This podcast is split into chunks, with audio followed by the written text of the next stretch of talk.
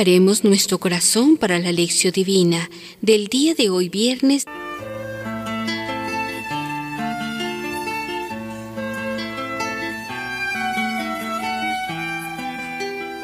Recordemos que estamos en el tiempo ordinario. La lectura es del evangelista San Marcos, capítulo 2, versos del 1 al 12.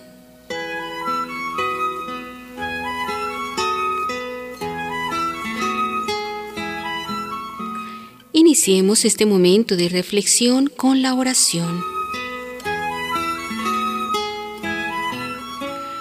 Muestra propicio, Señor, a los deseos y plegarias de tu pueblo. Danos luz para conocer tu voluntad y la fuerza necesaria para cumplirla. Por Cristo nuestro Señor. Amén.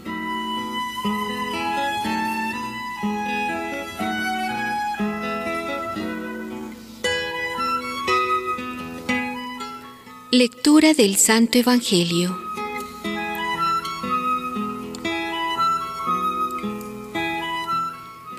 Entró de nuevo en Canfarnaún y al poco tiempo había corrido la voz de que estaba en casa.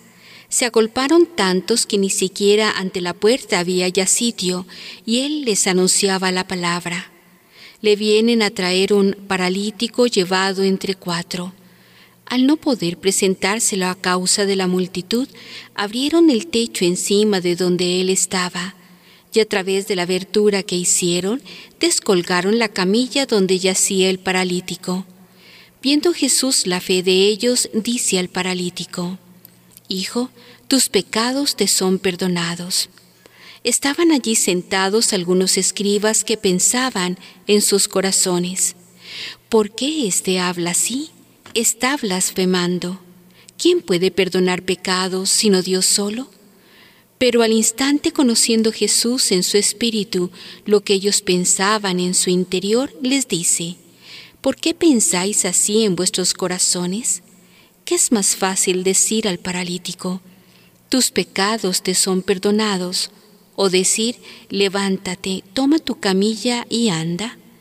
Pues para que sepáis que el Hijo del Hombre tiene en la tierra poder de perdonar pecados, dice al paralítico, A ti te digo, levántate, toma tu camilla y vete a tu casa.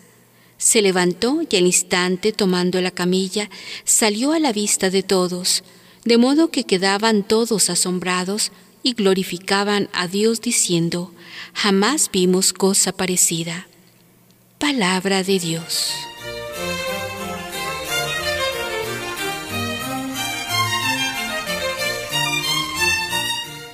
Reflexionemos.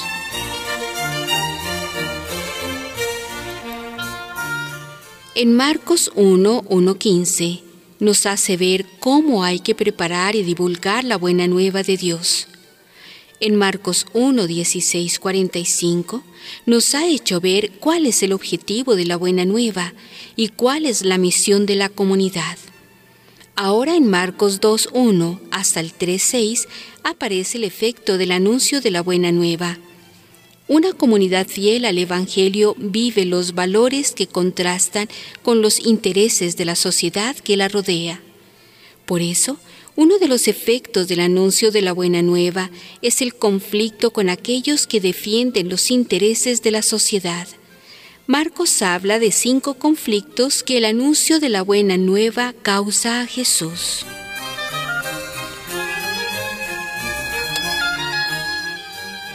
En los años 70, época en la que escribe su Evangelio, habían muchos conflictos en la vida de las comunidades, pero siempre sabía cómo comportarse ante las acusaciones que venían de parte de las autoridades romanas y de los líderes judíos. Este conjunto de cinco conflictos de Marco 2.1 a 3.6 servía como una especie de abecedario para orientar a las comunidades, tanto de ayer como de hoy. Porque el conflicto no es un incidente de recorrido, sino que forma parte del camino. He aquí el esquema de los cinco conflictos presentes en el Evangelio de Marcos.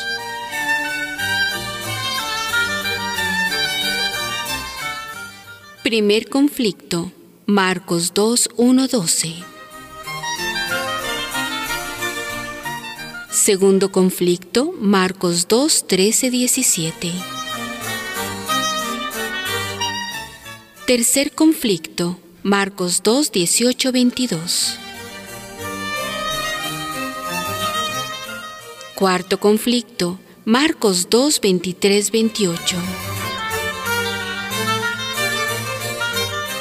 Quinto conflicto, Marcos 3, 1, 6.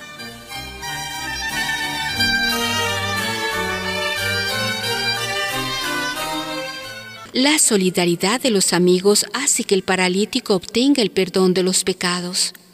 Jesús está de vuelta a Cafarnaún. Se reunió mucha gente ante la puerta de casa.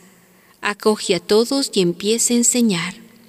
Enseñar, hablar de Dios, era lo que Jesús más hacía. Llega un paralítico cargado por cuatro personas. Jesús es su única esperanza. Ellos no dudan en subir al tejado y abrir un boquete en el techo. Tenía que ser una casa pobre, una chabola cubierta de hojas. Bajan al hombre y lo ponen ante Jesús. Jesús, viendo la fe de esta gente, dice al paralítico, Tus pecados te son perdonados. En aquel tiempo el pueblo pensaba que los defectos físicos, como el paralítico, fuesen un castigo de Dios por algún pecado. Los doctores enseñaban que esta persona impura se volvía incapaz de acercarse a Dios. Por esto los enfermos, los pobres, se sentían rechazados por Dios. Pero Jesús no pensaba así. Aquella fe tan grande era una señal evidente de que el paralítico estaba siendo acogido por Dios. Por eso declaró, tus pecados te son perdonados, es decir, Dios no te aleja de él. Con esta afirmación Jesús niega que la parálisis fuese un castigo debido al pecado del hombre.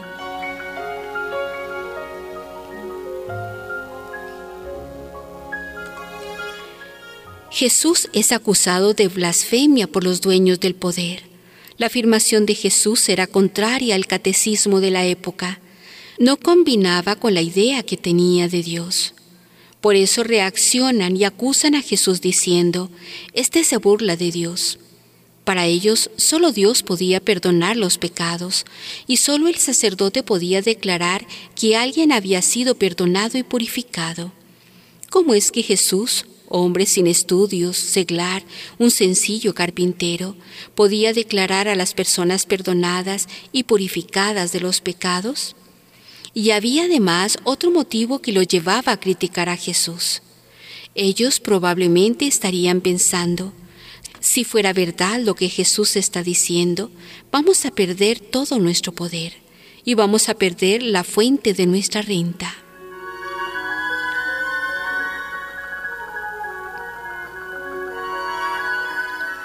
Curando, Jesús demuestra que tiene poder de perdonar los pecados. Jesús percibe la crítica, por eso pregunta, ¿qué es más fácil decir al paralítico? ¿Tus pecados te son perdonados? ¿O levántate, toma tu camilla y anda? Es mucho más fácil decir, tus pecados te son perdonados, pues nadie puede probar si de hecho el pecado fue o no perdonado. Pero si digo levántate y anda, allí todos pueden comprobar si tengo o no ese poder de curar. Por esto, para mostrar que tenía el poder de perdonar los pecados en nombre de Dios, Jesús dijo al paralítico, Levántate, toma tu camilla y vete a tu casa.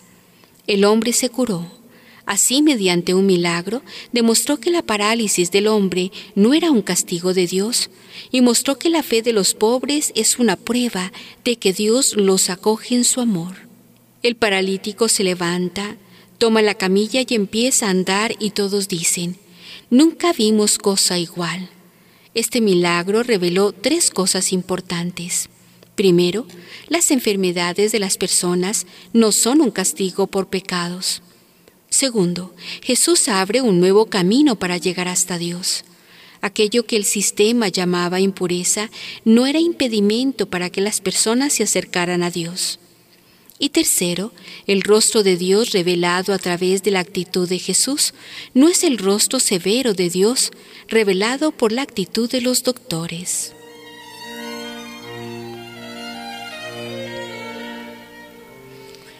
Esto recuerda lo que dijo un drogadicto que se recuperó y que ahora es miembro de una comunidad en Curitiba, Brasil.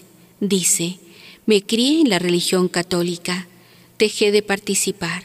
Mis padres eran muy practicantes y querían que los hijos fuesen como ellos. La gente era obligada a ir a la iglesia siempre, todos los domingos y las fiestas. Y cuando no iba decían, Dios castiga. Yo no iba a gusto cuando crecí, poco a poco fui dejando.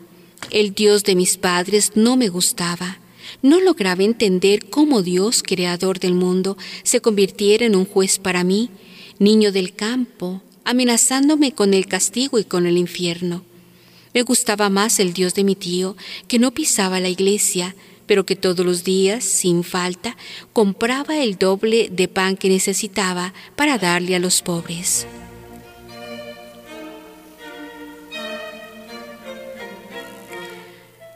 Para la reflexión personal.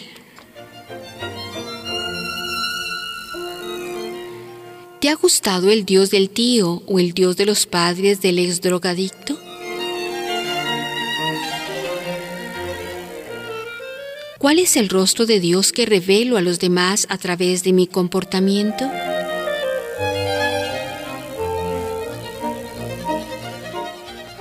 Concluyamos este momento de reflexión con la oración. Lo que hemos oído y aprendido, lo que nuestros padres nos contaron, no lo callaremos a sus hijos, a la otra generación lo contaremos. Las glorias de Yahvé y su poder, todas las maravillas que realizó.